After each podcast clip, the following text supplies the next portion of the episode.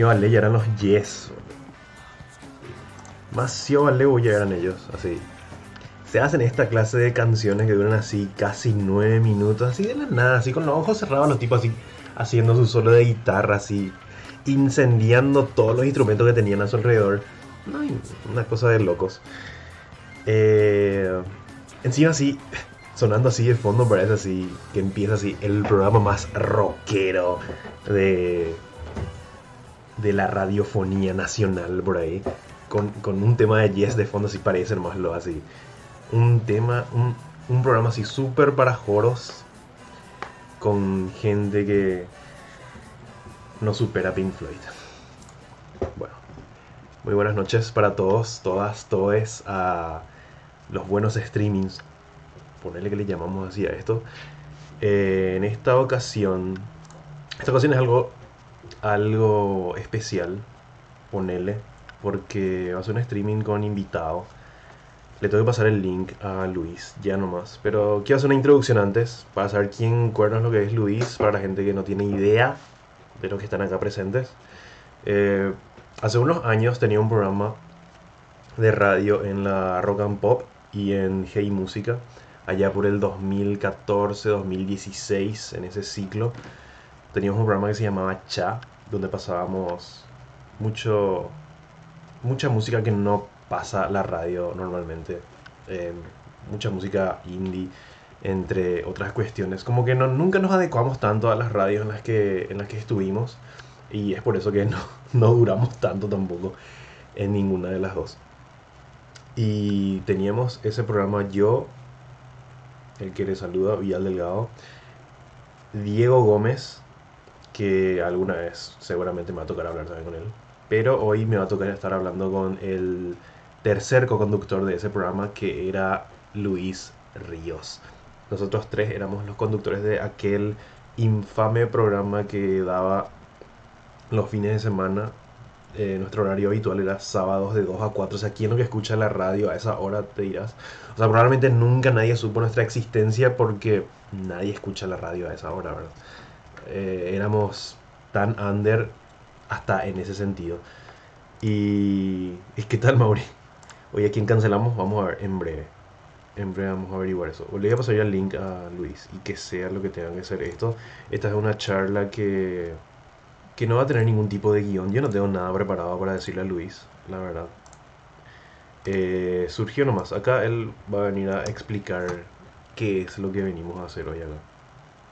Hola. Oh, ¿me escuchas? Sí. Tranquilo. Espera que tengo abierto el Twitch y tengo abierto el, Zoom. Voy a cerrar uno porque me, me acopla. Sí, al pedo el. Al, pedo el. O puedes poner en mute. Aunque te, te, roba el ancho de banda tener ahí el Twitch al mismo tiempo. No sé, digo, un consejo. Cualquier cosa que tenga el, el streaming, ¿verdad? Y sí. Bueno, hola al universo de Twitch. Esta es la primera vez que estoy en Twitch. Qué loco. así, así se siente con un agüero cuando juega. Sí, el tipo, no sé. El tipo, yo no sé por qué sigue jugando. Porque puede, boludo, porque es un agüero. Y se va a ir a, se, va a ir a, se va a ir a Barcelona, ¿verdad? Eso ya está confirmado. Eh, yo leí, pero era una página medio, medio pule, que al final parece que no se va a Ronald Koeman, entonces se caería el pase de Agüero a Barcelona. Pero era, no, no era una página muy confiable en la que leí. Pero yo ese rumor así escuché de Ibai nomás luego. Así, él así, se le escapó, se le, chipo, se le chispoteó que, que Kun Agüero. es, re, socio de Ibai Kun. Y sí, por eso, por eso yo recreí luego, así cuando tiró así, ah bueno, ya está todo. Sé que bien, qué bien le atendió Ibai a Gustavo López, por cierto. qué bien que le atendió. Muy bien le atendió. Sí. Encima le streameó durante la llamada y después cortó y se seguía burlando de él, ¿verdad? Un crack. Sí que encima así en su programa, ni, o sea, ¿qué es lo que esperaba vos así? Al, invitarle ahí en, su programa así. No, vos, vos, el video que hizo después, ¿verdad? Donde él pone los clips del, de la radio donde él le hace puta y después pone la parte en el programa en ESPN donde dice, no, pero yo no, o sea, si te ofendí te pido disculpas, no, porque... Careta. Y eso es así, después de muchísimo yo le veo a ese periodista, la verdad que yo así yo que no consumo tanto así canales deportivos, lo en general, yo, ah, yo no sabía lo que él seguía así laburando. por ejemplo. que sí, en, en, en Fox creo que estaba medio no, no dejado de lado, pero ya no estaba en el plantel principal, ¿verdad? Fox últimamente era todo 90 minutos de fútbol, que después se muda a ESPN completo, y ahí en, en la fusión se va también Gustavo López y, y aparece Fantino, ¿verdad? Mm. Y bueno, ESPN en una... De, ESPN de ser una cuestión así medio regional muy bien hecha, que no, no, no, no, no declinaba mucho por una bandera, obviamente tenido eh, eh, cuando estaba aquí que Kike Wolf y eso hablaba mucho de Messi, pero acá creo que preferimos más ESPN por eso, porque no era tan curepizado y ahora es mm. así. Súper. luego, pero no es el único caso. En básquet estaban eh, el coach Carlos Morales y Álvaro Martín. Salió Álvaro Martín, y le ponen a Leo Montero va a ser NBA. Vos no sabés lo horrible que es mirar NBA ahora con los comentarios de Leo Montero. Hija de mil. ¿Quién es Leo Montero para gente como yo que no sabe quién cuerno es Leo, Leo Montero? es un es una versión de Germán Pavlovsky, pero en básquet. Mm. Es, un tipo que es un conductor, que no, sé si es actor también, pero bueno, es conductor de programas en un juego de televisión y sabe con un poco de básquet, ¿verdad? No, no, no niego ni que sabe de básquet, pero no tiene la onda y no tiene la profundidad y no tiene eso que durante de, dos décadas crearon Carlos Morales y Álvaro Martín. De paso, saludos a mí, a mí en la NBA que no estaban viendo, pero les mando saludos. Tenemos 5 espectadores. Empezamos así con 10 por ahí y ahora ya bajó así a 4 hermanos ya estamos. Así que. Fui yo, eh. Fui yo, eh. así que yo no sé si es porque estaba hablando de la NBA y ahí bajó el rating. Yo no sé qué, pero yo creo que por le mencionaste a Gustavo López. Así que yo creo que. Le estábamos cancelando a Gustavo López. Eso es lo que la gente no entendió. Bueno, eh, yo tengo que explicar, ¿verdad?, cuál es la idea de esto. Sí, ¿qué onda, Pio? Bueno, en realidad no era, no era mi intención hablar de cancelaciones. Yo quería, quería hacer, hablemos sin saber de lo que puede pasar con Megadeth a partir de la salida de Dave Ellefson a consecuencia de este escándalo sexual y a consecuencia de una cancelación masiva que sufrió como consecuencia de eso. Y ahí vos me sugeriste hablar un poquito de cultura de cancelación. Y bueno, estamos en un, en un no sé si este momento delicado ahora, pero creo que de a poco también se va depurando este tema, porque antes era muy... Eh, acusar con el dedo, acusar con el dedo, acusar con el dedo y se volvió una cosa, una persecución muy grande y de a poco eso se está como encaminando ahora. Como que se, ¿cómo puedo decir? Como que se pulió mejor el tema de la cancelación. Un poco, no sé qué pensás ¿En qué sentido sí que se pulió más? Ya no es que se le cancela todo de balde a la gente decir. Exacto, ¿verdad? Que, que, se, que se bajó un poquito, se bajó un poquito la intensidad en cuanto a eso, ¿verdad? Se apunta mejor no, no, se apunta mejor o se elige mejor a quién cancelar, ¿verdad? En base a, a, los, a las pruebas o a los hechos o a la cantidad de, de denuncias que hay contra una persona en particular. Pero así depende mucho también de la, de la vara. Siempre dije así, creo que ya de las pocas veces que así hablé de cancelación acá en el streaming, así ya había dicho que, que depende mucho de la vara moral de cada uno, nomás otra vez. Y, hechos así como el que bueno, para la gente que no sabe ni qué, es lo que es Megadeth, así porque no sé, no sé qué clase de gente nos estará viendo ahora. No sé si escuchan Megadeth, no sé si conocen Megadeth, Dave Ellefson, así. La noticia es que la noticia es que el guitarrista de esta banda de metal, uno de los cuatro grandes del thrash metal, uno de sus guitarristas principales, el de Megadeth. Bajista. Bajista, pero bueno, a, ese nivel estamos de, Hablemos sin saber entonces. El, otro guitarrista es Kiko Loureiro, el ex guitarrista de Angra, el brasilero. Sí, bueno, a él. Vos, lo que salió en, esta, en estos días fue que se le canceló porque salieron a la luz unos cuantos videos de él, de, de hace cuánto, porque yo no llegué a ver, los videos eran viejos, eran nuevos. Así. Aparentemente eran de este año o por lo menos eran de, un contexto de pandemia, ¿verdad? Porque están usando medios telemáticos, es decir, están usando la tecnología para hacer esto. Y bueno, lo primero que se dijo es que se trataba de una menor de edad. Ahí eh, salta el escándalo, sale, sale, la, sale todo esto. Y después de un par de semanas, eh, tanto él como la otra persona involucrada, es decir, la persona que estaba recibiendo el, el contenido, eh, salen a hablar en conjunto a especificar que sí, que eso se dio, pero se dio dentro de un marco de consentimiento mutuo y que esta persona, esta chica, no era una menor de edad en ninguno de los encuentros que mantuvieron, era mayor de edad en todo momento y que dio su consentimiento. Eh, ¿Qué pasó? Él borró, o sea, se hizo esta publicación en, las redes de él, pero después él borra esto, entonces quedó como medio gris todo. Y bueno, hace un par de días sale el comunicado de Megadeth oficializando que él ya no es más parte de la banda a consecuencia de esta de esta de, este escándalo. El no sé si se escucha eso de fondo. No, yo no escucho. No, no se escucha. No, una música está sonando de fondo. El, y bueno, hoy en día es un trío. y acá empieza lo que yo quería saber, que era hablar de mm. quién va a ser el próximo mm. Pero bueno, lo último que leí del caso de David Ellison es que él va a demandar a la persona que difundió sus videos. ¿Por qué? Porque en lo que coinciden ambos relatos, el de, el de Ellison y el de esta chica, es que ella grabó estos encuentros que mantuvo por, con Dave a través de, de aparatos tecnológicos, de medios telemáticos, de hacerle una videollamada y otras cuestiones y le envió a, a una persona, a un amigo cercano, ¿verdad? Cosa que, bueno, si, si uno realiza estas cosas, se sabe que cae Maduro que hay un acuerdo, o sea, si hay un acuerdo previo a esto, obviamente cae Maduro que hay una cuestión ahí de confidencialidad y de privacidad, ¿verdad? Que si siempre siguiendo ese relato no se cumplió. Entonces, el esto lo que va a hacer es demandar a esta tercera persona a quien esta chica le habría, le habría digo, eh, enviado estos videos. ¿Cómo, se llama, ¿cómo, es, ¿Cómo es que se llama el término este de lo que hicieron? Grooming era el, el término ciber cibernético. Grooming creo que era, ¿verdad? Mm, grooming hasta lo que yo sabía era cuando un adulto se hace pasar por un niño para acercarse a otro niño o para acosar a otra ah, persona menor de a través de internet.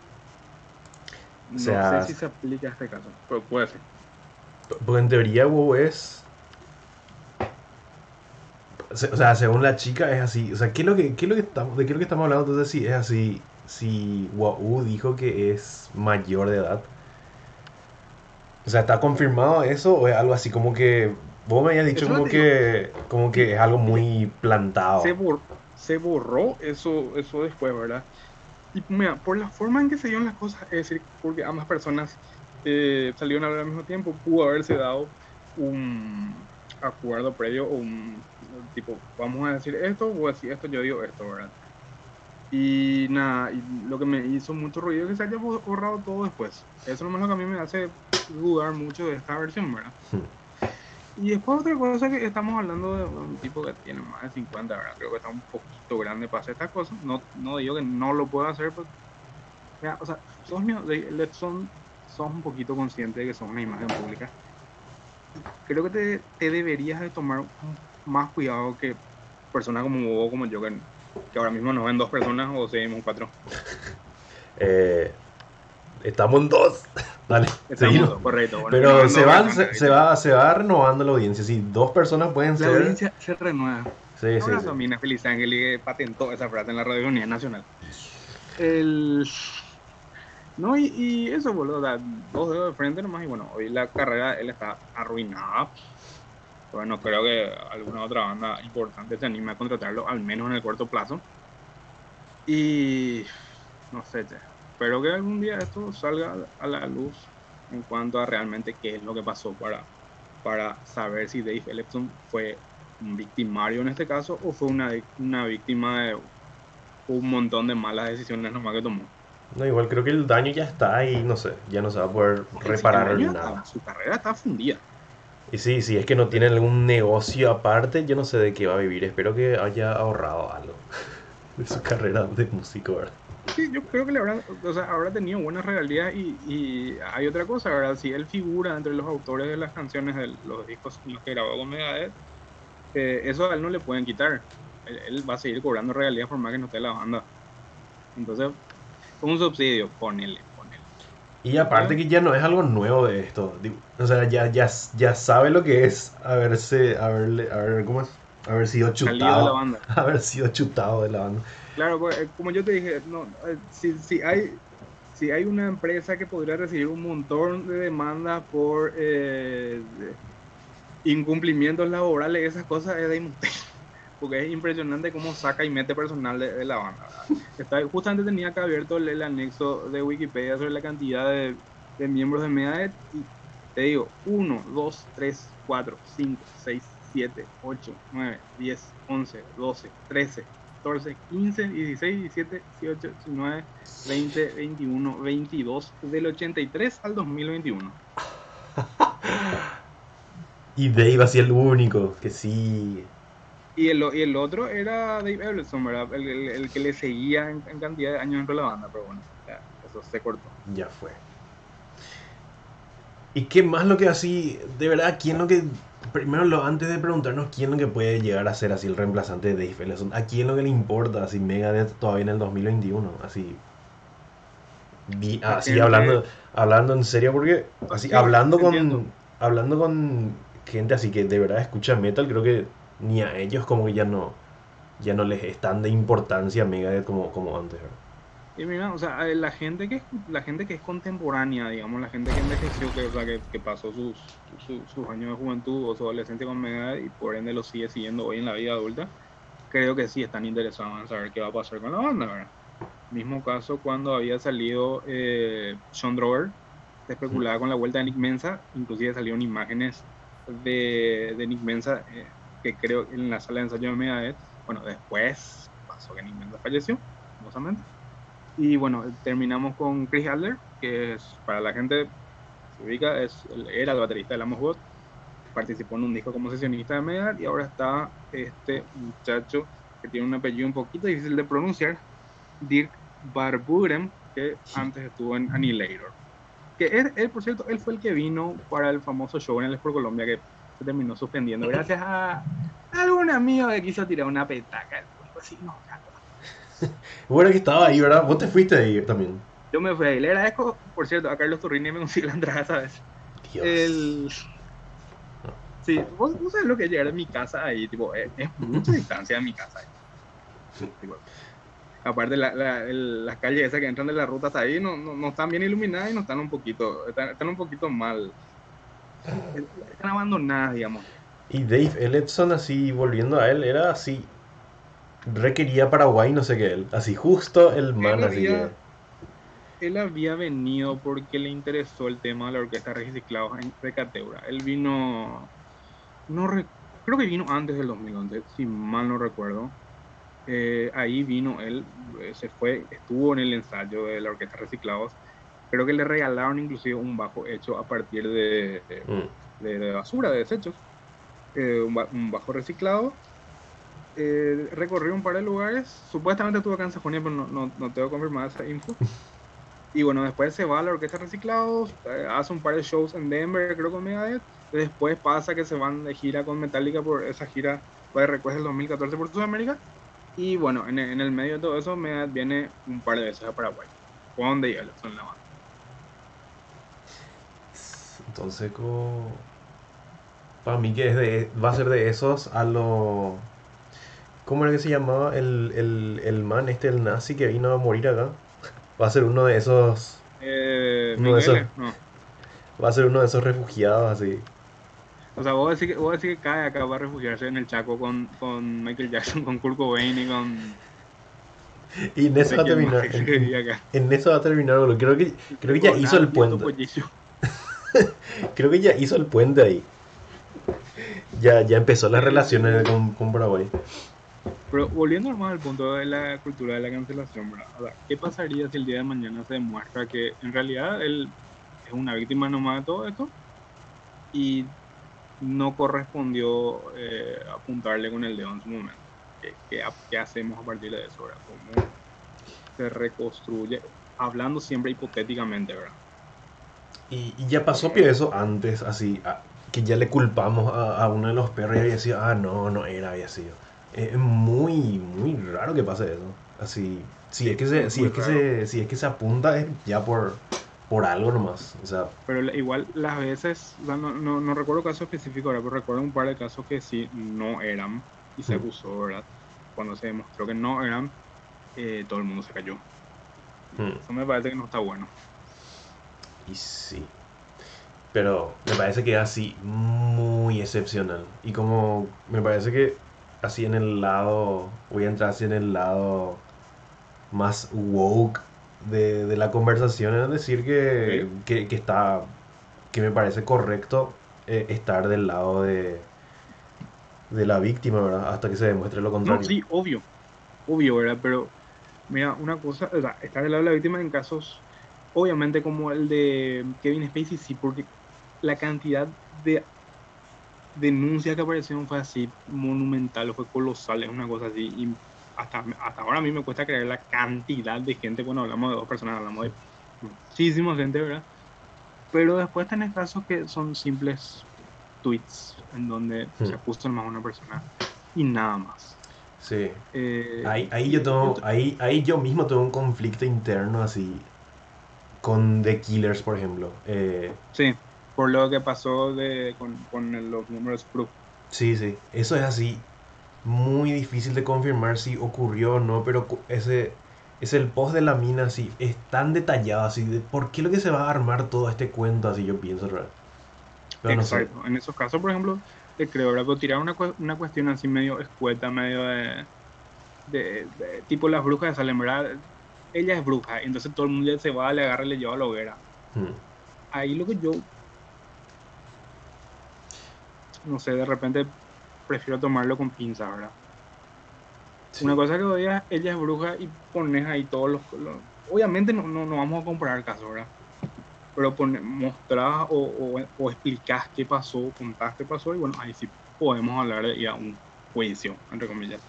Pero si vos tirás nomás, ella es bruja, Hmm. porque sí, y así nomás porque no te cae bien, ¿entendés? Pero también Porque querés porque no te cae bien. Pero también pues está eso de que, ya, ¿cómo lo que vas a tener pruebas así del momento? O sea, ahí No, está obvio, una, obvio. ahí está una cuestión de que está el, el, el lado de ser el estudiante de derecho que probablemente esté del lado de la justicia, de que sí o sí tienen que tener pruebas de que tenía lo que haber grabado, que se le haya violado, porque si no, no se le puede creer, no hay ni una prueba, entonces al pedo, al pedo, No, bla, obvio, bla, no, bla, no, no estoy al- no, por eso te dije, no, no, no, no quiero comparar el caso, ¿verdad? Porque obviamente no podemos comparar una violación con otro tipo de cosas, Hmm. eh, pero si yo digo, ejemplo, Vidal me robó 100 mil de mi Mm. cuenta bancaria.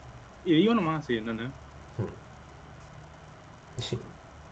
Y voy a decir, yo no te robé. Y Y sí. es mi palabra contra la tuya, ¿entendés? Sí. No, hay, hay casos y casos. Y, y hablando de, así, mencionaste sí Kevin Spacey, que tiene así muchísimos casos, pero yendo al mundo de la música, Marilyn Manson así, le llueven así noticias de... Hoy salió hoy una orden de una orden de detención ya contra él, que supuestamente no tiene que ver con las denuncias hechas por su anterior pareja, que se dieron hace como dos meses por ahí. Hmm, Tiene que ver con que él le escupió a un fotógrafo en no sé dónde y eso está penado por ley en Estados Unidos. Entonces, la, la, la orden de detención es por eso. La justicia dice que a él se le, se le notificó varias veces, pero él no hizo caso y los abogados de él dicen a él nunca le contactaron, no pueden hacer lo que están haciendo, ¿verdad? y por eso hubo así. Y no por... Porque yo sé así, aparte tenía una... Primero empezó todo con, con una de sus exparejas y después se fueron sumando más y más así. Sí. Sí, sí. Si es que le seguías el hilo a la noticia de casos así de Marilyn Manson, así creo que hay como tres o cuatro ya, así como que como que no se animaron, pero después de, de la primera de la primera denuncia, sí, sí, yo te, yo creo Aparte, amiga. Recuerda que eh, la mayoría de los casos, él, cuando él estaba en su apogeo allá por finales de los 90, principios del 2000, era una época en la que estas cosas estaban normalizadas. O sea, estaba bien que vos le caigas a patada a tu novia o le hagas un infierno psicológico porque tipo vos eras el rockstar Mm, y estaba bien que sea así, ¿entendés? Pero hoy eso ya no pasa. Y hoy creo que lo ha- todo eso que, que hizo en esa época y arrastró hasta acá lo, lo va a terminar pagando. Y él también ya quiere lo que si, si se le cancela más, cualquier más lo que se le puede llegar a perjudicar. ¿Cuán- casi 60 ya tiene él. ¿Cuán- ¿Cuánto es lo que tiene? Sí, 50, 50 creo. Y así, no sé, me parece que, no sé, ya no le truncas a la vida a alguien que ya, ya, ya está, ya, ya cumplió todo lo que tenía que haber cumplido en, en su, en su momento, ¿verdad? no sé. Mm. Pero, ah, igual acá estamos hablando de una cuestión de una cuestión ya judicial, ¿verdad? Eh, La cancelación hasta, hasta donde sabemos o va más a una cuestión social. Sí, o sea, No Viene a ser como- que hace- viene a ser lo que nos hace la justicia, venimos a hacer nosotros. Eso es. la- Claro. Claro, eh, tipo, y hay veces que sale bien y hay veces que puede salir mal también. Y hay veces que se va por las ramas y... Sí, y se pierde, se pierde el foco de lo, de lo que se quería hacer. Y para Y ponernos, termina para ponernos nosotros mismos así en el contexto y que podemos hablar así sin ningún problema acá de, de que nosotros mismos llegamos a cancelar gente, como por ejemplo cuando estábamos en Chai le cancelamos a Pipa en su momento. Eso por ejemplo, así que...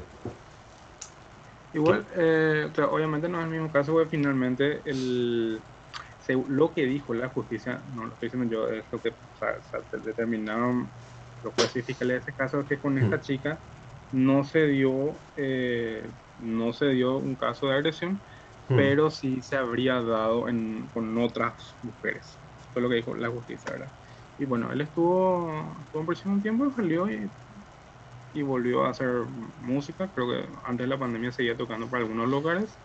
Había reformado la banda Pero está... y se había, se había abierto las redes también, ¿verdad? Hmm. Ya, igual, e- eso es otra cosa interesante, ¿verdad? Mucho de eso ocurre en las redes y no traspasa al, a la vida real, al día a día. Entonces, eh, No, yo creo que así es, es de es de cultura general, no sé qué ya relacionar a Pipa con, con eso, ahora que, que, Sí, que, sí, finja- que finjas demencia y te vayas igual y como si fuera que nada pasó, es medio, no sé. Es me- Sí, eh, no, eh, eso sí ahí es- sí otra cosa. Y se va a tocar a lugares donde, no sé, medio que ya O sea- tienen como una especie de arraigo hacia... No sé cómo decirlo, em, no sé cómo decirlo sutilmente. Pero como que tiene ya así boliches que están relacionados a, a, a tomar decisiones polémicas, por decirlo de alguna manera. Eh, lo que yo vi se movía en un circuito de boliches que, digamos, no son los que son populares en redes, digámosle. Mm, Entonces no iría esa gente que después escracharía mm. al boliche o a esta persona en, en redes sociales por darle el espacio eh, y por ende ser cómplice de lo que él hace. Sí. Pero está también así, o sea, según vos me decís, o sea, yo no seguí tan, tanto el caso como lo que vos me estás diciendo ahora, pero... Yo, yo te hablo también de, de cosas que pasaron hace, de- tipo, esto que yo conté ahora es algo que pasó hace dos años en realidad. Después el, el mundo se olvidó de esto, o sea, el mundo, Mm, la agenda de los medios se olvidaron de este caso y, y como si nada, o sea, volvió a empezar de cero y, y nada. Pero me decís así que supuesta, o sea, eh, lo que habrá pasado, así estoy hablando sin saber otra vez, lo que habrá pasado me parece que es que la chica habrá testificado otra vez de vuelta y habrá dicho, no, o sea, que no, no me hizo otra vez nada. Y es como que vos, inter- vos interpretás... Sin mal, o sea, no, quiero equivocarme, no quiero equivocarme, pero creo que se intentó eh, retirar la denuncia, pero en ese entonces ya estaba en vigencia la ley contra toda forma de violencia y una de las cosas que, que contempla esta ley es que por más que se, se intente retirar la denuncia o se quieran ir para atrás, el proceso sigue, porque ¿qué es lo que pasaba antes de esta ley? Las personas denunciaban a sus parejas por eh, violencia o lo que sea y después retiraban la denuncia Mm, eh, y, y el caso quedaba en la nada. Entonces, ¿qué es lo que hace esta ley? Que la investigación continúe eh, aún así con esto, ¿verdad? Bueno, de nuevo, este, eh, creo que estuvo un año en, en prisión, si mal no recuerdo, no me quiero equivocar. mm. Y después, bueno, el, aparentemente el caso quedó, ahí, ahí se cumplió la condena y él pudo, Mm. digamos, le reinsertarse en la sociedad.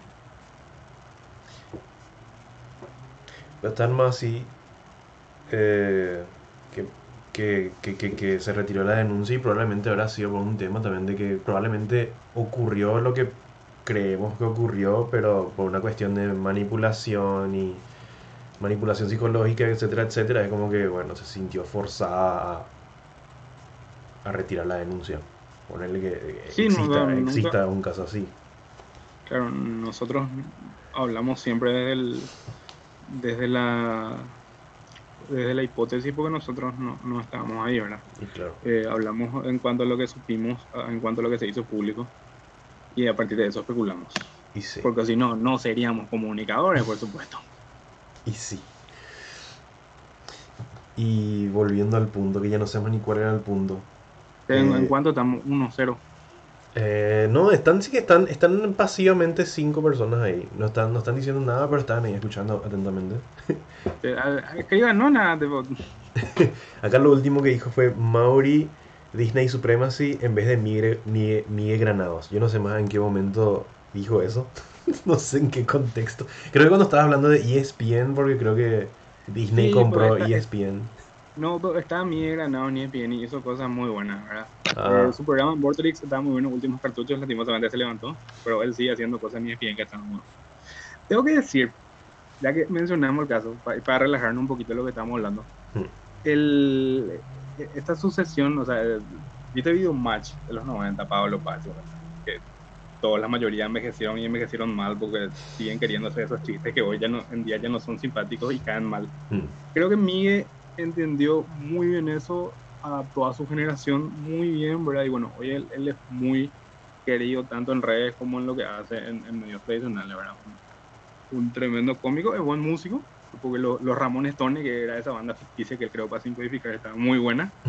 Vos lo hacían en versiones y les lutea y eso. Ya está, ya. Crack. Yo no, le, yo no le seguía tanto a ellos realmente. Y, y me hice más fan del otro, de este Martín, Martín Garabal. Sí, sí. Yo no sé qué era de él, pero, pero, pero me cae muy bien, así, muy, no sé, sí, me pues el último cartucho que era el programa que tenían ellos dos en, en Burdex estaba buenísimo. Inclusive se le destacó gracias por la innovación en cuanto a, la utilización de cosas digitales en un programa que era de formato tradicional para radio o para televisión. Sí.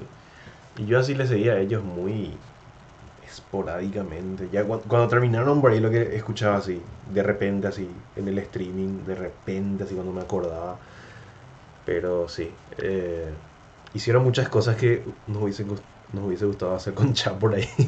como que, no sé, como, que tenían, como que tenían el espíritu. Como que era la versión bien hecha y mejor guionada y más, no sé, con más onda. Pero igual acá, sobre eso nomás, acá me parece que hay todavía un problema en cuanto a la migración. Pues te acuerdas que hubo un tiempo que hubo una radio online que parecía que lo iba a lograr que, mucha gente lo escuchaba, o por lo menos se, se, escribía constantemente en redes que estaban escuchando esa emisora online, hmm. que nos rechazaron el, que nos rechazaron el, la carpeta, por cierto. yo creo que, no, no, me acuerdo si llegué a mandar, no me acuerdo más. A mí que mandamos no dio bola. Ah. Eh, pues bueno, no sé, no me acuerdo, pasó hace tantos años. Hmm. Y después cayó, después cayó, no sé por qué motivo, ¿verdad? Si, si la gente después de escuchar o se fue a otra parte o no, no, se tomaron buenas decisiones también, que es algo que puede pasar en, en cualquier emprendimiento, y después como que no, no apareció otra. Apareció otra que diga, mm, estoy escuchando esta en, en, la aplicación o en... Tomaron muy... como algo de moda nomás, así como los vlogs. Y murió con los vlogs, así. Todo eso. Y eran así las mismas gente que hacían vlogs nomás, lo otro. Lo que estaban en, en radio aparato pero al final, o sea, ven, si vamos a evaluar todo lo que hicimos, así, y sin tener padrinazgo, porque creo que en, todo el tiempo que hicimos todo esto, desde el 2011 hasta, hasta el enero del 2017, que fue el último programa en, Hey, bueno, nosotros no estábamos bajo la, bajo la pollera de nadie, o sea, bajo el padrinazgo de nadie. creo que eso es muy meritorio también en cuanto a todo lo que hicimos. Hoy estamos fuera del, de la palestra y me incluyo en eso a pesar de que yo sí trabajo en medio, pero no estoy frente a cámara, no estoy frente al micrófono. Mm. Eh, es muy meritorio en un, en, un, en un rubro muy chico y en donde hay muchísimo chonguismo. Creo, creo que es algo de lo que tenemos que estar orgullosos. Y acá debería sumarse Diego en alguna ventana, pero Diego, señoras y señores que nos están escuchando, es una persona que hace cosas hace cosas de verdad, no como nosotros que estamos hablando para Diego está presentando documentales en el mundo. No, ya es juez internacional de publicidad. No, nos dimos cuenta y Diego era, era Spike Lee en formoseño. Qué locos. Pero interesante fue, fue así un, un, muy buen ciclo que podía haber durado mucho más si es que éramos chongos de la gente. Pero íbamos a tener que pasar, ah. íbamos a tener que aceptar muchas cosas que... Sí, que no, no iban a pegar. Y, y, iban a terminar consumiéndonos y íbamos a terminar siendo uno más del montón así. Y, y no era la uno. Sí, eh, mira, sobre el punto, creo que nosotros en ese momento yo, tuvimos discusiones, ¿verdad? Mucho al respecto de esto. Mm. Eh, creo que mucho tenía que ver, era saber cinturar también, porque nosotros de repente nos plantábamos en muchas cosas que podíamos llegar a ceder y nos, nos hubiera ido un poquito mejor. Mm. Y había otras cosas que, que, que, a lo mejor sí hubiera estado bueno decir, no, esto no vamos a hacer porque no nos parece que esté bien, ¿verdad? Y pero bueno, éramos pibes también dentro de todo. Al final era una primera experiencia que, que se alargó mucho, que estuvo bueno. Pero creo que nunca tampoco tuvimos ese tiempo de sentarnos y decir, mira, esto estuvo bien, esto estuvo mal, hmm. esto lo podíamos haber pensado mejor y rearmar eso de vuelta o hacer otra cosa con otro nombre y, y ver, ver qué pasaba. Y sí, después ya pasaron cosas, pasó la vida. Sí, después pasó, claro, después pasaron cosas, ¿verdad? Eh, yo principalmente tenía tenía muchas trabas en el sentido de que yo como trabajaba tenía este tema del contrato de exclusividad, entonces no me podía mover tan tranquilamente. Que es algo que a ustedes creo que no, le, no les debió haber frenado, creo que ustedes pudieran haber seguido con esto tranquilamente sin, sin incluirme o trabajando yo como una especie de fantasma escritor detrás. Y, pero bueno, ya, ya está, ya, ya fue. Estamos haciendo esto para que las dos personas que nos piden que volvamos alguna vez eh, se calmen. Se sientan felices por un ratito. Ya que, eh. ya que el fin de semana es la reunión de Friends, estamos aprovechando para hacer esto. Sí. Ay, ay, ay. Eso también, qué reventado está, Mira, le banco a Matt LeBlanc porque no se tiñe el pelo. Sí, Él sí. aceptó su plan. Respect. sí. Está así. En, eh, le vino bien estaba, gordito. Y. A ver. No sé, no sé ni cómo continuar con el tema de la cancelación, así. Porque me parece que así. Es así muy mirar. Eh, depende del contexto de cada, de cada caso por ahí. Y también está así. Eh, el fanatismo también de cada uno y cómo envejece también la cancelación de cada uno, porque así de un tiempo a esta parte, eh, hace unos años es que todos Google le cancelamos a Michael Jackson.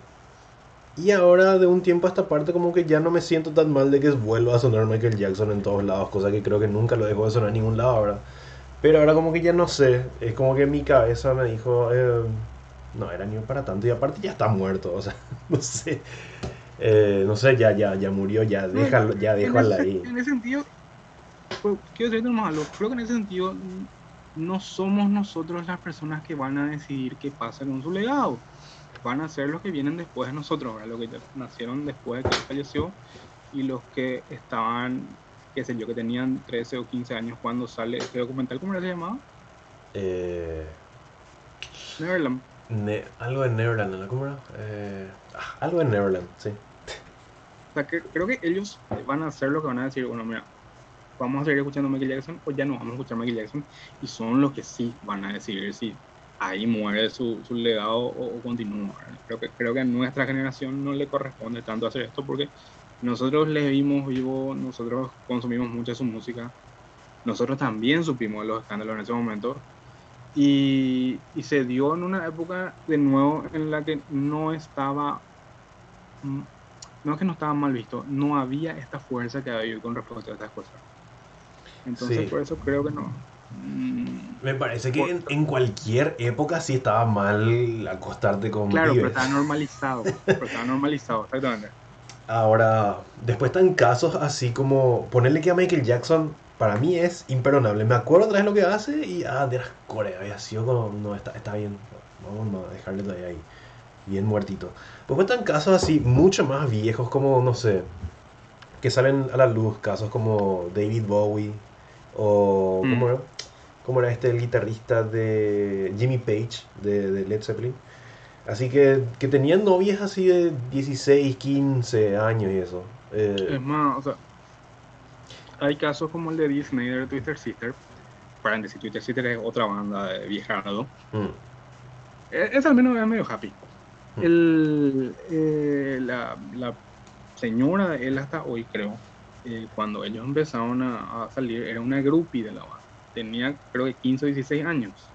Y se iba nomás atrás de ellos porque sí, ¿entendés? Y ella era mayor de edad y empezaban a, a juntarse, digamos, ¿verdad? Y después se encargó del tema del vestuario, de la, de la ropa de ellos, de la, de la parte visual de ellos. Si vos ves el documental, no sé si está todavía en Netflix, estaba cuando yo vi. Ahí hablan de esa parte, pero lo, lo, lo, enfocan de una forma muy, muy inocente, digamos, que ahora no, no abordan el tema de que ella era menor y ella era mayor. Sí. Y ese caso, por ejemplo, continuó y muchos años en, en, pareja, pero sí fue un caso también similar. Normalizado y que se lo vende como algo bien, ¿entendés? Y sí, y, ah, y esos casos, por ejemplo, yo no sé, o sea, a mí, yo no podría, no podría cancelar con la misma fuerza casos del pasado en los que de verdad eso estaba mal, ¿verdad? A, verlo ahora está mal, pero en aquel entonces no, o sea, ellos no eran conscientes de aquel entonces, de, lo que Claro, y ahí tenés el caso de Molotov.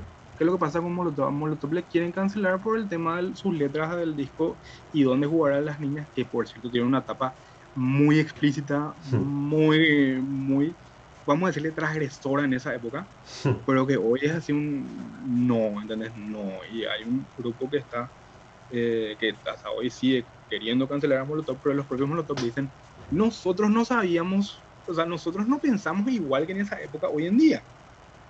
Eh, y, ellos se cansaron ya de explicar que, que puto no es homosexual, no se están burlando de personas homosexuales. Puto es el bore que, que, decimos acá en Paraguay, ¿verdad? Es más, Molotov llevó a cabo un montón de campañas contra la violencia de la mujer, a favor de la, de la comunidad LGBT también, ¿verdad? Love is love. están hablando de una, o sea, están hablando de un cambio de pensamiento, de mentalidad, que me parece también correcto, ¿verdad? Que no puedes juzgarle a una persona, o sea, creo que está bien que una persona cambie su forma de pensar para bien, avance. Sí. Y no me, no, me parece que es perder tiempo estar otra vez hurgando en su pasado y en lo que dijo antes, siendo que hoy no piensa como pensaba hace 5, 10, 15, 20 años atrás. Y después de sus compatriotas también, eh, de Café Tacuba, que, sacaron una versión de, de La Ingrata, la pero ingrata. ya una versión, ¿cómo le diríamos? Una versión deconstruida de La Ingrata, ¿verdad? Sacaron una versión nueva, o sea, yo no sé, yo pensé que dejaron de tocar nomás y punto, así. No, no, no, sacaron una versión, pero ah, en, un contexto eh, actual, digamos, en un contexto donde lo, lo, pintan de otra forma y que no es tan así de posesiva como habla la letra original de la ingrata. Hmm. De posesivo, digo.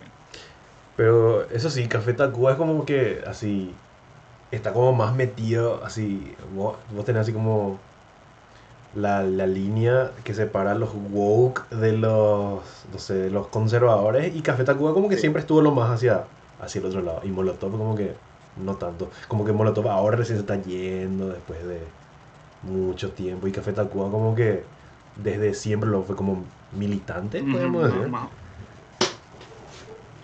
O sea, de nuevo, es como cuando vos sos pibe, ¿entendés? Y qué sé yo, crees que empujarle a tu compañerito en el colegio por la escalera está bien. Mm. Después creces y te das cuenta que está mal, ¿verdad? Mm. Creo que es el mismo proceso, solamente que a gran escala.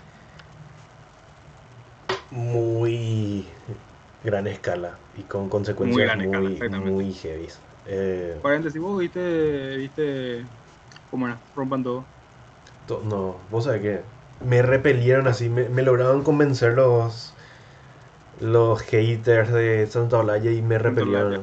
Pero tengo pensado ver alguna vez, pero no. O sea, que yo, o sea, yo vi y fue así, tipo. O sea, está bien que, que, me hables de estas bandas, pero creo que te estás olvidando de un montón que surgieron al mismo tiempo que todo esto que me estás hablando y mm. que fueron inclusive mucho más importantes. Mm. Eh, eso. Y después hay documentales que salieron, que son muy interesantes, que salieron a la par, como el de Ratones para el creo que está buenísimo desde la puesta estética, la, la, la, el, la, puta, la comunicación audiovisual y el, storytelling está buenísimo. Y el último que vi, que es una banda que digamos que no me gusta mucho, los ratones sí me gustan mucho, hasta viejardo, eh, es Los Héroes del Silencio, ¿verdad? Que es una banda que conozco tres temas, me puse el documental mm. y dije, y dije ah, mira otro tipo. hicieron cosas, hicieron cosas, ¿verdad? ¿Y qué es lo que fue el problema de Rompan Todo entonces? ¿Qué es lo que, así, en, líneas generales? te, lo, te, lo, resumo así. Era un documental eh, hecho por Santa Blaya sobre Gustavo Santaolalla, sobre la importancia de Gustavo Santaolalla para el rock en español y la cantidad de bandas que Gustavo Santalaya hizo que emerjan. Le quisieron dar un contexto sociopolítico a lo que hacen, que me parece que está bien, porque el rock es, respuesta, es contracultura, es una respuesta a, opresión, pero fallaron. Fallaron en, en, la forma de querer encastrar eso. Te, te pongo nomás un ejemplo. Hay, una parte donde a Juanes le quieren hacer hablar de los problemas de la dictadura en Colombia y de lo de Pablo Escobar. Y Juan es como que no se quiso meter ahí. Sí, no, sí, sí, sí, eso pasaba cuando hacíamos y sí, ¿sabes? Había todo eso, pero intentaba volver a hablar de la música, entonces no se quería meter en eso. sí, eso mismo lo que me dijeron. Así, era el documental de Santa Olaya con invitados, no sé qué eran. Claro, que, eran gente que él produjo. Y eso que a mí me re, le rebanco a Santa Olaya igual, pero yo, descubrí muchas bandas interesantes que no conocía a través de documental, tengo que ser sincero. Y en una de esas está una banda que a mí me fascina. Que a las dos personas que nos siguen viendo, les recomiendo que escuchen eh, Billy Bond y la pesada del rock and roll, eh, que es un rock psicodélico bien, bien, o sea, tiene discos variados, pero en general hace un rock psicodélico bien a lo, a lo Doors, pero en latino. Eh, después, Maldita Vecindad y los Hijos del Quinto Patio, que es una de las pioneras del rock mexicano que hacen un ska que está muy bueno también. Y por supuesto, eh, el nunca bien ponderado Alex Lora y el tri Mamá pon la grabadora. ¿Y le cancelamos a Santa Laya o no? No, no, no. no. Hasta que salga un escándalo, no. Igual me parece una cosa pretenciosa, ¿no? Y cada uno es libre de hacer las cosas como quiera. Nosotros somos opinólogos. Me parece que o sea, yo en, en el caso Rompan Todo diría, mira, si te gusta, te gusta. A mí yo tengo muchos peros al respecto. No, por eso no, no, le diría a la gente que no lo vea. Como que falta acá también un... que muchos intentó hacer así. Gente que intentó hacer algo así acá de la historia del rock nacional. Entre ellos nosotros. no, lo logramos. ¿Qué es lo que nació Paraguay ya todo? No, sabes que no, no, es demasiado Paraguay todo. Acá no hay una cultura de dejar registro de las cosas. Sí. Entonces, vos, ¿cómo, sabes que existió tal cosa? Porque te van contando que se hacía, que se hacía, que se hacía, que se hacía.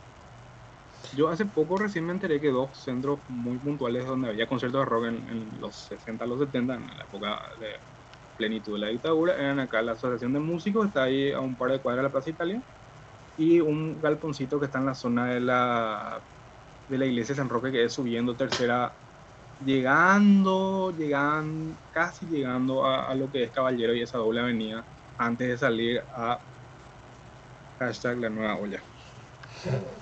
¿Qué eran esos, qué, qué onda esos lugares decís? Eran tipo los lugares donde vos sabías que había concierto de rock, los mm. absolutos. Sí. Y Estoy, estoy entrevistando y nada, esto es totalmente ya fuera de contexto de... Podemos, podemos ni hablar de eso, de si nosotros no vamos a hablar acá en nuestro proyecto, ¿para qué es lo que estamos acá?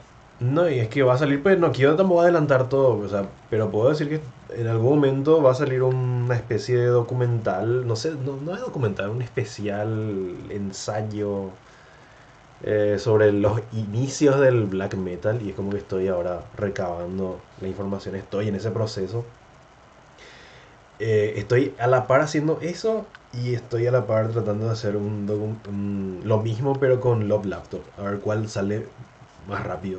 Estoy así con esos dos. Y se están trancando justamente por por tema de los entrevistados. Qué difícil que es eh, coordinar con, con entrevistados. Es demasiado bienvenido a, bienvenido a hacer producción. Bimagues. Sí, tengo una entrevista con cada uno. Así tengo y del black metal tengo que hablar con, con varios, así. Gente que fue así importantes en el, en el inicio del black metal, que ni siquiera son músicos así. Paréntesis, ¿cómo te enteraste de su existencia y su importancia? Porque alguien te contó, no porque encontraste algún registro escrito o grabado de eso, ¿entendés? Te, te, fuiste preguntando, preguntando, preguntando y te fuiste encontrando, encontrando, encontrando. Sí, así. Y ahí puede estar el problema. No hay un registro, no hay un lugar donde vos te puedas ir a buscar. Y no hay un solo referente para hablar de cosas. Hay un montón de personas que al día de hoy, inclusive algunos son anónimos, hmm. que, que había sido un montón de cosas, pero la gente los, no los recuerda como si recuerda a otras personas, ¿entendés? Y sí, no hay ni un ni un nada de registro así. Apenas luego tenés suerte que los perros, algunos grabaron material así. Sí. Eso Sí, lo así. era una época- no, era una época sencilla también. Grabar costaba mucha plata. Y sí. Y, y ¿Qué te estoy en iba a decir? Y bueno, eso, eso por tu lado, por el mío, eh, tengo un par de cositas que me están saliendo después de mucho batallar, que estoy muy contento que me estén saliendo, porque bueno, e- era lo que siempre aspiré. Hmm. Y en un par de semanitas van a haber un par de publicaciones con gente que, así como hablábamos recién, no está a lo mejor tan de moda hoy en día o no están tan en la palestra, pero que en su momento marcaron época y bueno, haber llegado a eso es. eh, no sé, boludo, eh, eh, cuando te pregunté por qué luego estás estudiando comunicación, y yo quiero ser el tipo de TV que habla. De a Mm. poquito se, se está, se está volviendo realidad. Nice. Nice. ¿Y, y, y, y qué onda eso? ¿Dónde se va a poder, poder ver? Cuando Eso salga en algún momento, ¿dónde va a salir? Sí, eso lo pueden ver en, en la edición digital de la revista Voz, que es www.voz.lanacion.com.py. Un lugar que debo decir que, que encontré, eh, encontré un nicho muy bueno para mí, donde puedo desarrollar ideas, donde me siento eh, muy satisfecho con esto. Eh, ahí seguramente, porque se trata de entrevistas también muy importantes, eso va a tener una página para los que todavía compran diario impreso en una edición del domingo del diario La Nación. Nice. Y a ver, no sé si, no sé si medio cerrando ya esto, ¿a qué, artista cancelado seguís escuchando así sin problema? No, no sé si esa es la pregunta, o sea, sí, esa es la pregunta. Sí, que, que artista cancelado sigo escuchando. Uf. Sí. Cosa que hay, quien- hay, hay artistas que de verdad si yo no consumo su música.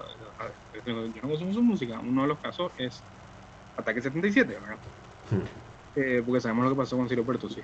Sí. Pero hay, hay otros que, que Michael Jackson mismo, ¿verdad? Que me olvido de todo eso que, que pasó. Y que suena Virit. Y Mm. no es que lo cambio, lo dejo. Mm. No sé si estoy haciendo bien, si estoy haciendo mal. Solo que a veces se me olvidan las Eh, cosas. Es que, es que, ¿en qué lo que tratando de de analizar la cancelación, eh, evitando escuchar qué es lo que, qué es lo que, en qué es lo que pierde el músico, así.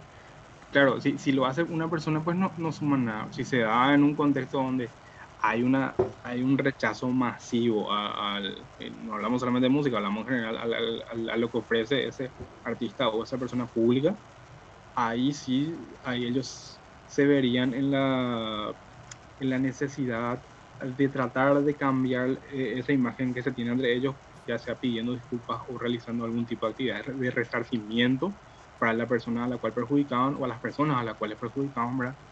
Y bueno, creo que todo es cuestión de, como dije al principio, eh, afinar la puntería en cuanto a eso y, pulir a, a quién, cómo y por qué se cancela, ¿verdad? Acá voy a hablar muy personalmente de casos de, periodistas que se hicieron muy públicos, que tuvieron conductas inapropiadas, ya sea con compañeros de trabajo, familiares, lo que sea, que, que fueron escándalos. Eso pasaron dos semanas, la gente no se acordaba y ellos siguen tranquilamente en sus puestos de trabajo.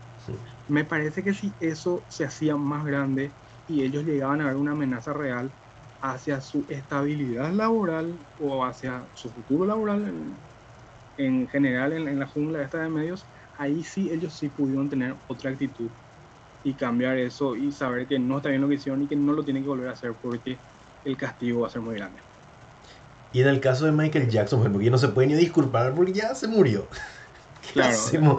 O sea, ¿qué- ¿en No, qué es lo que perjudica a, a Michael Sí. Jackson no escucharle más? Así. La realidad de Michael Jackson aquí, ¿no? ¿Te acuerdas que él, él compró el catálogo de los Beatles? Entonces las regalías de los Beatles eran para él, algo así, ¿verdad? Sí, sí, sí. Eh, así es. La realidad de todo eso, ¿quién se van? Se van a los hijos. Supongo que sí. Que no tiene nada que ver en teoría con lo que hizo su papá. Claro que no. O sea que No tenemos que seguir escuchando Michael Jackson y Beatles para, para seguir dándole de comer a las criaturas. Es por eso John Lennon era un golpeador, loco. Ahí está. Y, ah, y, a- y también está eso de. De que estás loco, como querés cancelarle a alguien que no te cae muy bien.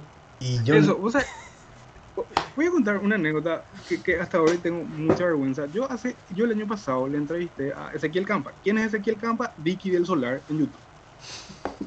Hmm, Me va a decir que no sabe quién es Vicky del Solar. Sí, sí, sí. ¿Qué pasó, ¿Qué pasó con esa entrevista? Mira, ahora no grabó. Vive en forma de fichas en, mi, memoria. Vive, sí, no, e, eso pasa, gente. Eso pasa muy seguido. Es horrible cuando te pasa. Te sentís muy mal. Te querés tirar de un perdón 27. Y entre otras cosas, yo le preguntaba a, a, Campa lo de la cultura de la cancelación, porque varios, eh, varios comediantes en el mundo también fueron cancelados. Luis C.K., eh, creo que a, Ricky Gervais también le tocó. Y él me decía una cosa, o sea, dos cosas muy puntuales. Nadie te tiene que decir de qué te puedes o no te puedes reír, hablando siempre de un contexto de, de humor, de, de stand-up o lo que sea. Y, dice, el, el, que no te, el que no te aguanta va a ser el primero en querer salir a cancelarte, no importa si, si está confirmado o no está confirmado. Entonces, él lo que da a entender es que eh, eh, ese primer anillo duro de cancelación son haters. Si mm. vos zapas ese primer anillo duro y, no es tan no es tan sólida la acusación contra vos, podés sobrevivir, ¿verdad? Porque los que sí te caen bien y de nuevo, insistiendo cuando se trata de una cuestión en donde no está muy claro qué pasó, eh, podés, digamos, sortear y puedes seguir con tu, con tu vida, con tu trabajo, con lo que sea. Sí, re, re cierto, re cierto eso. Y, a ver, por ejemplo, uno... ¿Te acuerdas que un tiempo cuando había cancelaciones, es como que los que cancelaban esperaban que las personas cercanas al cancelado, la cancelada, lo que sea, hmm. salieran a hablar, tipo, a decir, nunca más le voy a volver a hablar a esta persona, además, tiene una cuestión de que, tipo, vos tenías que salir a pedir perdón por lo que hizo tu amigo. Y tipo, ¿por qué luego vos te tenés que hacer responsable de lo que hizo tu amigo? ¿verdad? Él es demasiado grande y se puede defender solo, ¿verdad? Un, un adulto. ¿Por qué, qué culpa tengo yo? Sí. Eh, después está. Y está ahí también. Ahí mencionaste un punto súper importante y me parece que así, si se va a hacer alguna vez, o seguro que ya hay algún bio y habrá hecho el libro de manual de cancelación. Si es que alguna vez llegan a hacer algo parecido a eso, como un manual de cancelación, yo creo que un punto aparte tiene que ir dedicado al humor, así, a qué tipo de humor lo que le tiene que caer bien o no a uno y qué, qué chistes se pueden seguir haciendo, qué chistes ya no, a, a quién apuntar, a quién ya no, o sea, me parece que con el humor es algo, algo diferente otra vez a, a todo esto que estamos hablando, que, que me parece que es así. En el humor vos contás más cosas ficticias para hacer reír a gente. Ponerle que eso, así en resumen el humor, pero cancelar con... En ese punto, hablando un poquito de, un ejemplo que es Video Match, ¿verdad? Que dicen, che, no, no habían cancelado este boliche eh, porque siguen insistiendo con esos chistes que se hacían en 1995 y no son simpáticos, no pegan ni con chile ni nada. Pero no, o en 1995 y nada, intentar, o sea, si ellos lo siguen haciendo, porque se dio el caso de, de Listorti, que creo que seguía haciendo chistes o, haciendo sketches medio machistas con su señora en Instagram y, le valió puteadas eso. Eh, ahí sí me parece que corresponde decirle, che, loco, está, está grande, no pega, no va, ¿entendés? Hmm. Pero si el tipo entendió que, que, hoy ya no es así, que, que tiene que cambiar eso, que, se dio cuenta que no estuvo bien en ese momento hacer ese tipo de chistes y que hoy trata de hacer otra cosa distinta, eh, me parece que no tiene razón de ser pelarle los videos de YouTube de lo que hizo hace 25 años como para tratar de, de, hacerle puta siendo que él está intentando eh, de verdad cambiar esa imagen que tuvieron de él y, y, lo siente de verdad, ¿verdad? No es que está fingiendo para no perder seguidores o lo que sea. Sí, o sea, estoy hablando así de chistes que se hacen ahora, así en el 2021. Así. Me parece que si caes mal por, un, por hacer un chiste, déjame analizar tu... No sé, vamos a convertirnos todos en jueces del chiste que acabaste de hacer. Claro, y, de, repente, eh, de repente... Y eso pues es cacería de brujas. Eso, eso es lo que para mí no está, no está bueno. Por ejemplo, le quieren cancelar muchísimo a un comediante que me gusta muchísimo, que es Dave, Dave Chappelle. Así, el tipo hace por lo menos un chiste súper polémico por, por especial que hace Netflix, así, y, y, a mí me parece que es un comediante muy capaz, así, de hacer chistes así densos sobre travestis y salir así ileso, así. Me hiciste reír igual, hijo de puta, así. Por más, por más denso que, que, pudo haber sido el tópico que estás tomando, me logró hacer reír y, y, y no es que no, no, es que le tendría que cancelar ya por, por hacer chistes de trans, sino que me hizo más reír. Chappelle justamente había dicho hace un par de años que tengan cuidado a dónde están apuntando con el tema de la cancelación o el, todo esto. Pues dice, yo soy negro, yo sé lo que es. Yo sé lo que es ser discriminado, yo sé lo que es más cuestionar. Mm. Y les voy a decir una cosa, no hay nada más temible o temeroso que la venganza del hombre blanco. ¿Entendés? ¿Qué quiere decir con esto? Que con este, con este disparar nomás, porque sí, sin apuntar ni nada, va a pasar, va a pasar el, el, el, el napa, la marea, más cuestiones, y se va a venir la respuesta. Y esa respuesta puede ser más jodida todavía. Se, se entiende, ¿verdad? Sí. Entonces por eso yo hago énfasis en, en apuntar bien y, y a, a estar seguros a qué se apunta. Y, y después está así. Oh, eso yo creo que ya es para, para otro para otro día por ahí lo que, que, que, que hace el, el cancelado para ser descancelado, ¿verdad? Y volver a ser reinsertado ese- en la Eso, sociedad. y- claro, eso creo que es un poquito de lo que estamos hablando, ¿verdad? Tipo, hay un punto que decir qué más lo que te va a hacer. Ya, ya, ya pido disculpas, ya se más cuestiones y es como que siguen todavía eh, en- encima de lo, de lo que pasó o esa cuestión.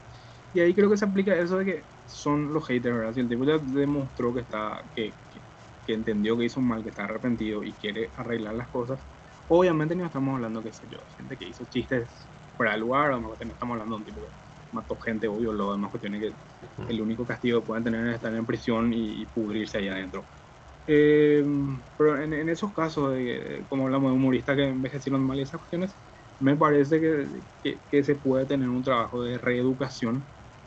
Y, se, y, a ver, en, en el tema de la, de la reinserción de personas en la sociedad, lo que es el PPL, Personas Privadas de Libertad, lo, el, traba- el programa de reinserción en la sociedad implica eso, que, que, la, que la gente deje de verle al, al expresidiario o a la persona que estuvo privada de libertad como una amenaza para la sociedad. Y es- a- eso es algo que, que cuesta muchísimo hacer. Lo mismo pasa con estas personas canceladas. ¿verdad? Cuesta muchísimo que se los vuelva a aceptar, pero es un trabajo de, de la sociedad en general eh, hacer entender de que esa persona tiene, merece una oportunidad de reinsertarse si es que de verdad está arrepentido y quiere enmendar su error.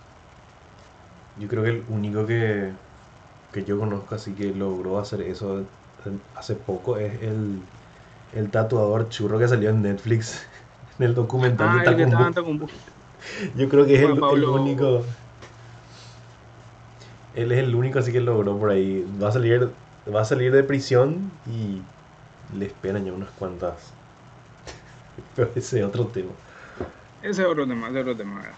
Eh, ¿Se escribió algo ahí la gente o siguen todos Murieron todos. escuchando Están así atentos tres, tres espectadores tenemos. Pasa también así que, que capaz así están siendo espectadores y no, no escriben nomás porque no tienen una cuenta lo de Twitch y solamente Ah, para eso, ¿no? puede ser eso, puede ser ese el caso, ¿no? O sea, alguien que nos puede escribir al WhatsApp por lo menos para saber que nos están viendo. No, pues creo que ya una hora sólida de cháchara, totalmente pedos mentales que tenemos que salir a decir en algún lado. No, no dijimos ni quién creemos que puede ser bajista de Mega o quién queremos que sea bajista de Mega. Volviendo al punto inicial de todo este sam. Y... Mega extra, pero yo no, no sé tanto. No, no conozco tantos bajistas de, de metal así como para, como para tirar nombres. Y vos sabés que puede ser que no sea precisamente un bajista de metal, porque Dave Mustaine está buscando gente en lugares donde no buscaría habitualmente. Y de ahí sale Kiko Lureiro, ¿verdad? que estaba tocando en Angra, Brasil, Estados Unidos, una banda power metal regional, una banda mundial de, de trash. Eh, y a Dave, bueno, Dave es de Annihilator, pero está, no, no está, digamos, en la misma sintonía. Y aparte Dave se abrió mucho en, en estos últimos 10 años a, a músicos de otro estilo, porque estuvo eh, de coach en The Voice y otras cosas. A ver, Mm. así, ah, voy, voy a decir primero lo que yo creo y después lo que quisiera, Hmm. si estás de acuerdo.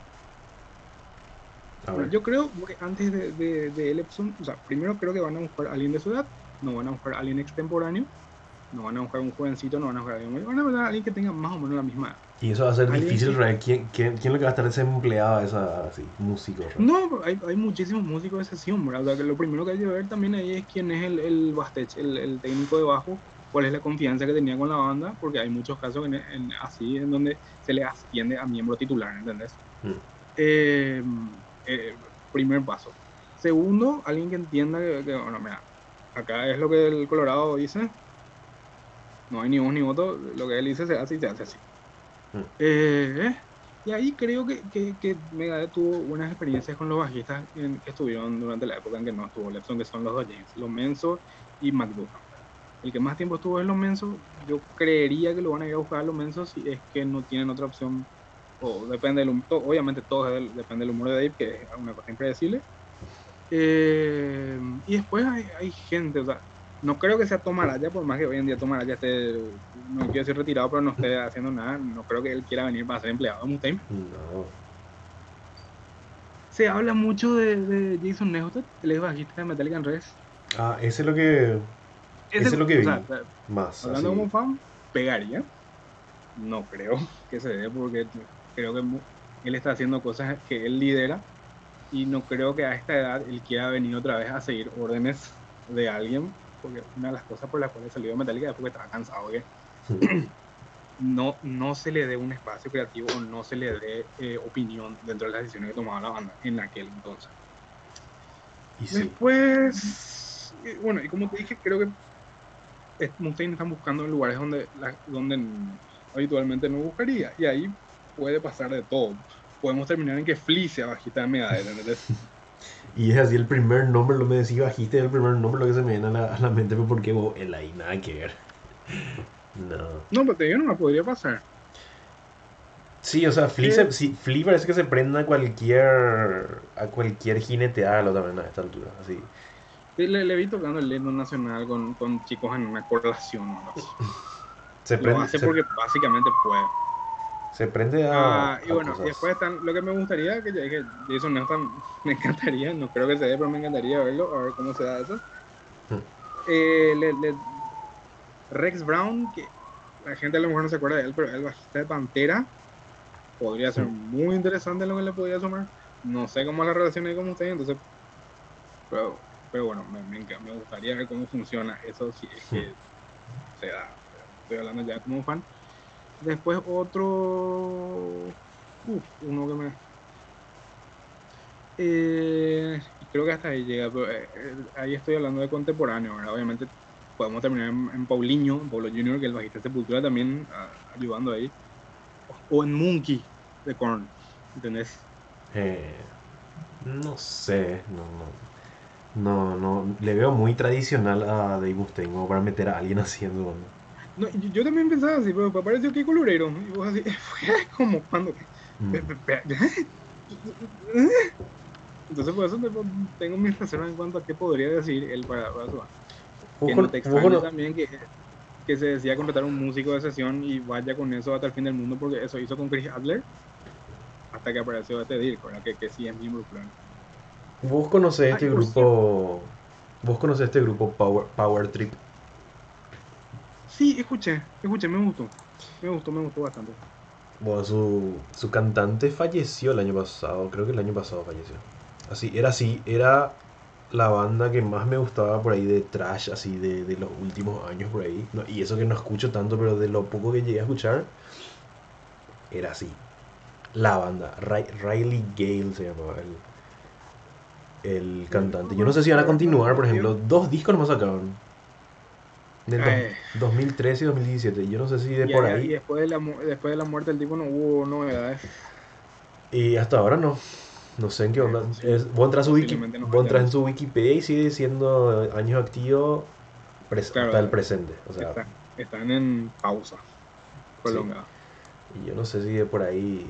No, realmente no les veo. Es como, son como muy jóvenes, pero hacen así, re a la vieja escuela de- del trash metal, así.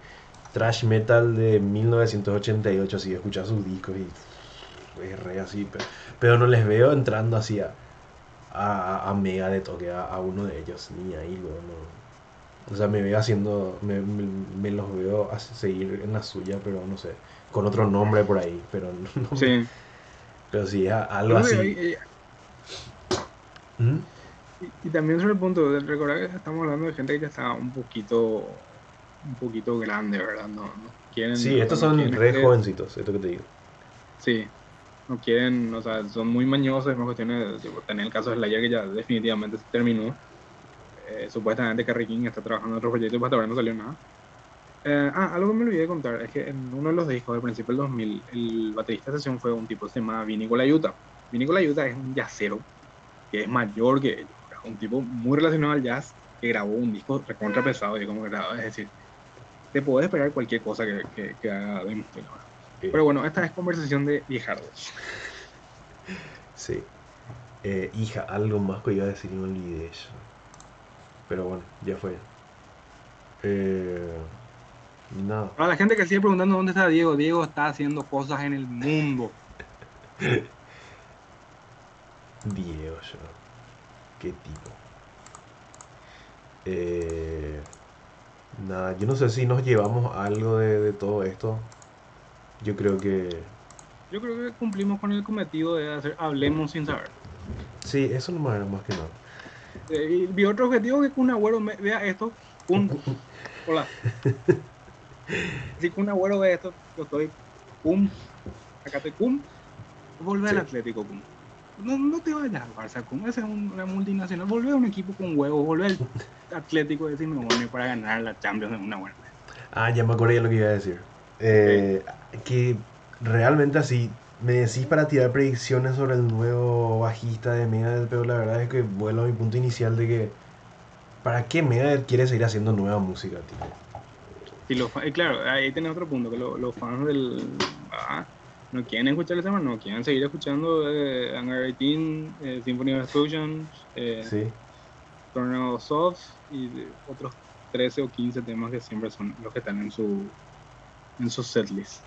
Me parece así que hay bandas que tienen que saber decir basta con eso de hacer nueva música y di- hacer más ya plata con, con el legado, feroz legado que dejaron ¿Vos, en el vos pasado. llegaste a ver eh, Metal Evolution?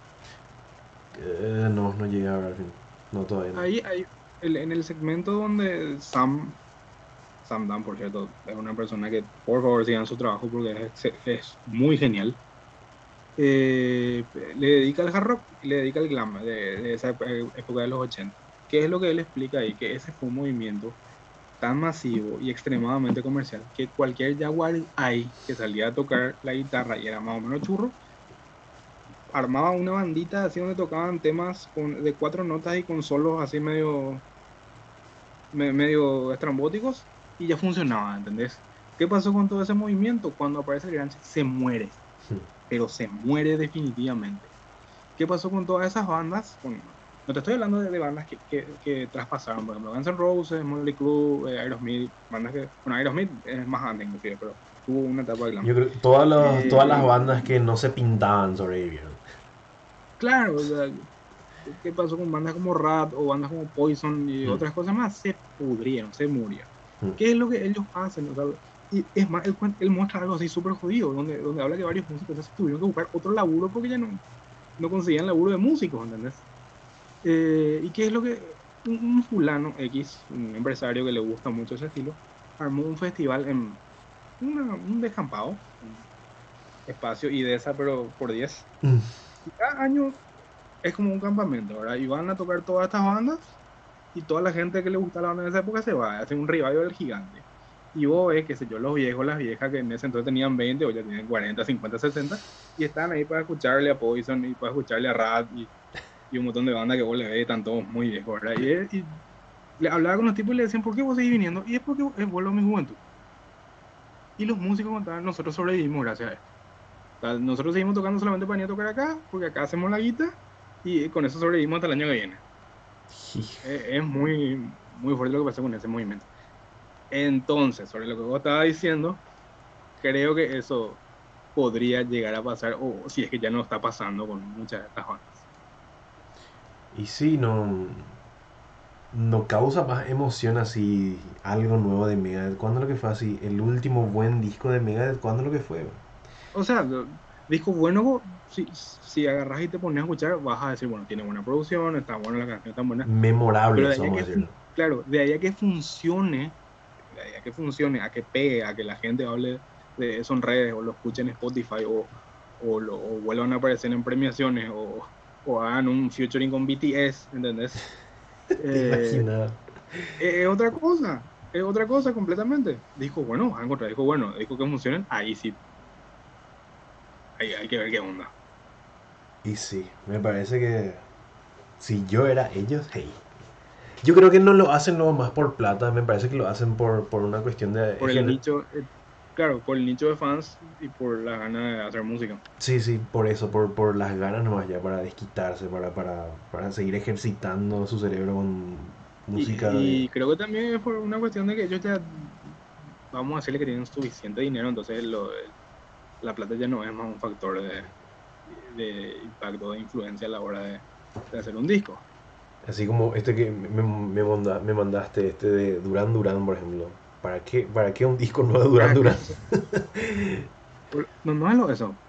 Decime un tema Duran Duran que conozca, bro. Y, y están todos en ese disco Río, están todos. ¿Qué es del, ¿De qué año es ese?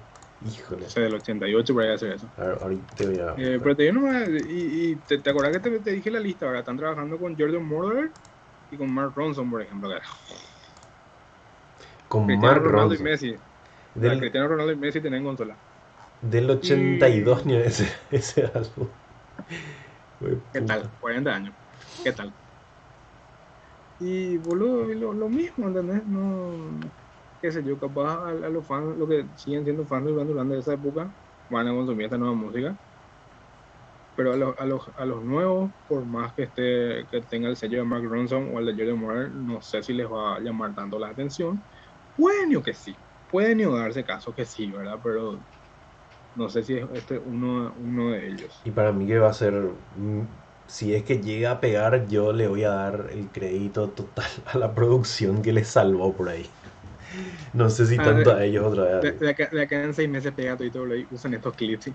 Sí, eso, Vamos aquí chipoquear, pero de lo lindo. sí, pero pero volviendo al tema, al tema ese de los discos buenos y los discos no buenos, hay, hay cosas muy buenas que van saliendo, solamente que ya no están más en el, en, en el spotlight, ¿verdad? Living Color, por ejemplo, es una banda que es una locura y siguen sacando discos hoy en día que, que, que escucho yo y creo que yo, ¿verdad? Pero son... Living Color dijiste. Living Color, lo que hacen para la gente que está viendo de todo el tema de CM Punk. El, el segundo tema, no el anterior. Yo hacía Living Color, creo que les ubico por el tema que está de ellos en Guitar Hero nomás luego. Y ese, ese creo que es el mismo tema, el de Culture Personality, que está Ah. en una, una de las radios del GTA también. Ah, amigo. Que era tema de CM Punk, eso no sabía. Sí, buscamos CM Punk Living Color y te va a salir. Que es, es lo su principal hit en general. Y me voy acordando así de cosas. Eh, ah, eh, sí, hablamos así de bandas viejas que no tendría más por qué sacar discos, pero igual yo, yo así como fan me gustaría escuchar porque hace mucho no escucho nada de ellos, por ejemplo es The Cure así. The Cure, por ejemplo, no hay ni una necesidad más para que haya un nuevo disco de The Cure, pero me gustaría saber O sea, qué, qué onda con qué onda ellos. A, a mí, a mí con The Cure también me pasa. Yo no quiero escuchar temas nuevos de Cure. Yo quiero que vengan y toquen otra vez Cry. y Sí, sí. Sí, o sea, si vienen, si vienen que toquen todos los hits, pero, pero como fan quiero escuchar el disco para ver nomás qué onda. Para ver si sigue la. Si sigue. ¿Cómo que se suele decir? La pólvora La- intacta. Y eso nomás. así también me pasa con un montón de bandas que ahora no estoy recordando, pero seguramente me voy a acordar más tarde. Sí. No, no me pasa con muchas bandas viejas, pero creo que The Cure así uno. ACDC, No, por sí. ejemplo, ACDC, ¿para qué quiero un disco de ACDC? Nada, ahí, ahí va a entrar una controversia de estos de estos boludos que dicen ah, ACDC está sacando el mismo disco. hace 40 años". Es que ACDC te reconoce que está sacando el mismo disco hace 40 años. Hmm. ¿Por qué saca ACDC el mismo disco hace 40 años y lo dijo el propio eh, Angus Young? Porque es lo que la gente quiere de nosotros. y a partir de ahí, ¿para qué ellos se van a poner a experimentar con teclado o a traerle a Mark Ronson para que haga cosas? Mm. o tratar de copiarte mi palacio y la gente lo que quiere escuchar es los tres riffs a, a Brian Johnson gritando, ¿entendés? Y a Angus soltando ahí una pata. Entonces, lo que sí me pareció interesante de, de este disco, a diferencia de Rocker Boss, es que para mí Rocker Boss no tenía ningún tema eh, que, que vos pongas, que sigas escuchando. Tipo, el Black Eyes tenía Rock and Roll Train, tenía War Machine, de temas que vas Sí. a poner en tu, tu playlist. Pues ese Rocker Boss no tenía ninguno. Este disco sí me parece que tiene dos que puedes agregarle a la playlist que, que, que no desentona. Yo este ya no ya no lo ya no llegué más, ya no llegué más a ese, ni por ni por curiosidad. No, no tenía mal. Tendría que escuchar, ¿verdad? Por, porque sí, no, pero, pero ya no, no llegó nomás. Ah, y, y por cierto, ahora me acordé, en la banda que vos no sabías que todavía existen, pero sí, todavía existen. Mm. Eh, Stone Temple Pilots. y que es- sí, que- que- que ¿Con, qué. ¿Con qué cantante ahora? No, no recuerdo el nombre, pero sacaron un disco ya encabezado por los Dileo dire- eh, directamente. Y está bueno. Está, eh, está bastante bueno. No lo vas a escuchar en radio, obviamente, porque hoy la gente ya no escucha Stone Temple Pilots. Hmm. Pero sí, está, está bien producido, los riffs están buenos, inclusive las letras tienen un poquito mucho de, de autenticidad, entonces eh, mere- merece la pena un- una escuchada. Y lo, lo mismo los lo discos nuevos, los Machine Pumpkins, ¿verdad? Ese sí que no sé, che. Ese, ese escuché y. Cero onda. Eh. yo, yo, yo esperaba así. No sé. Bueno, no sé la ni qué esperaba. Tipo, sabemos así. Los regresos normalmente así de. De bandas con miembros originales, todo eso, como que no suelen salir muy bien, que digamos. Así, lo, la- los discos regresos, es como que no. Sí, No, suelen, o sea, no muy- suelen pegar tanto. Claro, son, son muy pocos los casos y en, en ese orden de cosas me gustaría a ver si Guns N' Roses con, con la formación clásica saca algo nuevo Hmm. y si saca algo nuevo obviamente ver qué mierda es eso, pero yo creo en ese punto que, que Axel piensa eso que nosotros estamos diciendo, ¿no? él sabe perfectamente que la gente quiere escuchar Appetite for Destruction, un par de temas de los User Illusion y hasta ahí. De por ahí puedes meter un chainismo que así porque tiene un riff medio pogueable, pero Hmm. él sabe dónde está la fórmula y dónde, dónde está la plata, papá. Y ellos por no sacan ni ahí discos nuevos. E- Ellos me parece que sí entendieron esto de que déjense de Eh, Recordar que su último disco tardó como Tan- 15 años en salir, ¿verdad? Y también. gastaron, gastaron mucho dinero en hacer ese disco. Y que no le gustó a la gente cuando salió. No sé, yo encontré, encontré un par de gente que sí le gustó. Pues son, son muy, Están escondidos. están muy bro. metidos en el universo de Guns N' Roses. Lo mismo que eh, los fans de Metallica que te dicen que, le, que, que Saint tiene cosas rescatables. ¿verdad? Es gente que está muy metida en el universo de Metallica, entonces entiende los conceptos, entiende el, el, el, la- el leitmotiv, la, la forma de pensar, etcétera. A mí me gustó Saint Anger. Muchas veces ya dije eso. No sé, así, no sé si es por, por el momento en el que salió, era como, no sé, capaz si ahora salía Saint Anger, así iba a odiar por ahí. Pero en el momento en que salió Saint Anger, la época de MTV, yo que consumía todo lo que, todo lo que salía en MTV y me parece que, y estaba con la misma línea de cosas con guitarras que salían en aquel entonces y como que, no la sé. misma línea de cosas con guitarras. sí, es que tipo es un no, me pare- podcast, no me ¿eh? parecía Ese, ese es un buen podcast, ¿eh? no me pare- no me parecía así que la batería sonaba mal, por ejemplo, así. Después nomás ya cuando tuve internet y me, me puse a, a a ver comentarios de gente que sí era muy fan y que había sido Sí. había sido estaba mal esto y hacían chistes ya hace años sobre esto eh, de, la, de cómo sonaba la batería, pero para mí era así redundante, no sé qué, en aquel entonces cuando recién salía Anger y me re Sí, gustaba. pa- paréntesis, me llega un mensaje de persona, una persona que está viendo y me dice, Megadeth lo que nos canceló a nosotros como público paraguayo. lo cual es cierto, y lo sí. cual puede ser muy cierto. Porque después de eso, él tuvo un inconveniente en Argentina en un par de shows. Hmm. Y dio a entender que no quería girar por Latinoamérica en unos cuantos años. Ah, en Argentina también le hicieron quilombo. En Argentina, en esa misma gira, tuvo, tuvo un par de argelerías. Y así nos vamos. Y así nos vamos con Dave Mustaine, Dave Mustaine argelado con el mundo, Cancelándonos. cancelando al mundo. Yo creo que con eso podemos decir adiós. Gracias a las cinco personas que estuvieron con nosotros esta noche. Sí, eh, estuvieron fieles ahí, se mantuvo así la línea de las cinco personas ¿Cuál fue tu, tu pasivas. stream que más, ¿Cuál fue tu stream que más gente tuvo? Hubo una vez que un español eh, me hizo un Te raid. cedió su. Sí, me hizo un raid. Ah. Y era así. Después, investigando después del streaming, había sido, me di cuenta que era así un campeón europeo de Fall Guys. ¿Conoces el juego este Fall Guys? Sí, conozco. Y había sido, era uno de esos, así que estaba jugando Fall Guys y el tipo eh, al azar eligió un man así con pocos viewers y me, me eligió a mí porque estaba jugando. Eligió, o sea, te sirvió ser por él en ese entonces. Sí, y Pero ahí- en- entraron ahí- así ahí como la- casi 200 personas, hombre. Y ahí, ahí está la magia de Sergio Agüero. Sergio Agüero es amado por eso, ¿verdad? Porque él hace esto y después te deja los millones de, de views que tuvo y le da a cualquiera, sin problema. Y sí, y eso es. Y bueno, un gusto haber charlado en todo este tiempo. Después de tanto, hace, hija, así en persona no nos vemos hace más de un año. No, antes de la pandemia ya. Hija, Ah, para la gente que, que, que, que seguramente le interesa esto, tenemos una banda que se llama El Chino Presley, cierto. que alguna vez va a salir. Yo sigo practicando el teclado. To- así, una vez a la semana por lo menos le meto así unas 2, 3 horas. Y Yo, estamos. yo la vez pasada en la, oficina agarré una guitarra porque un compañero llegó, ¿verdad? Y estoy bastante oxidado. Pero bueno, un- nada que un un mes de ensayo no soluciona, por supuesto que sí. Bueno, nos vemos. Adiós, nos vemos. Chao. Bye. Bye.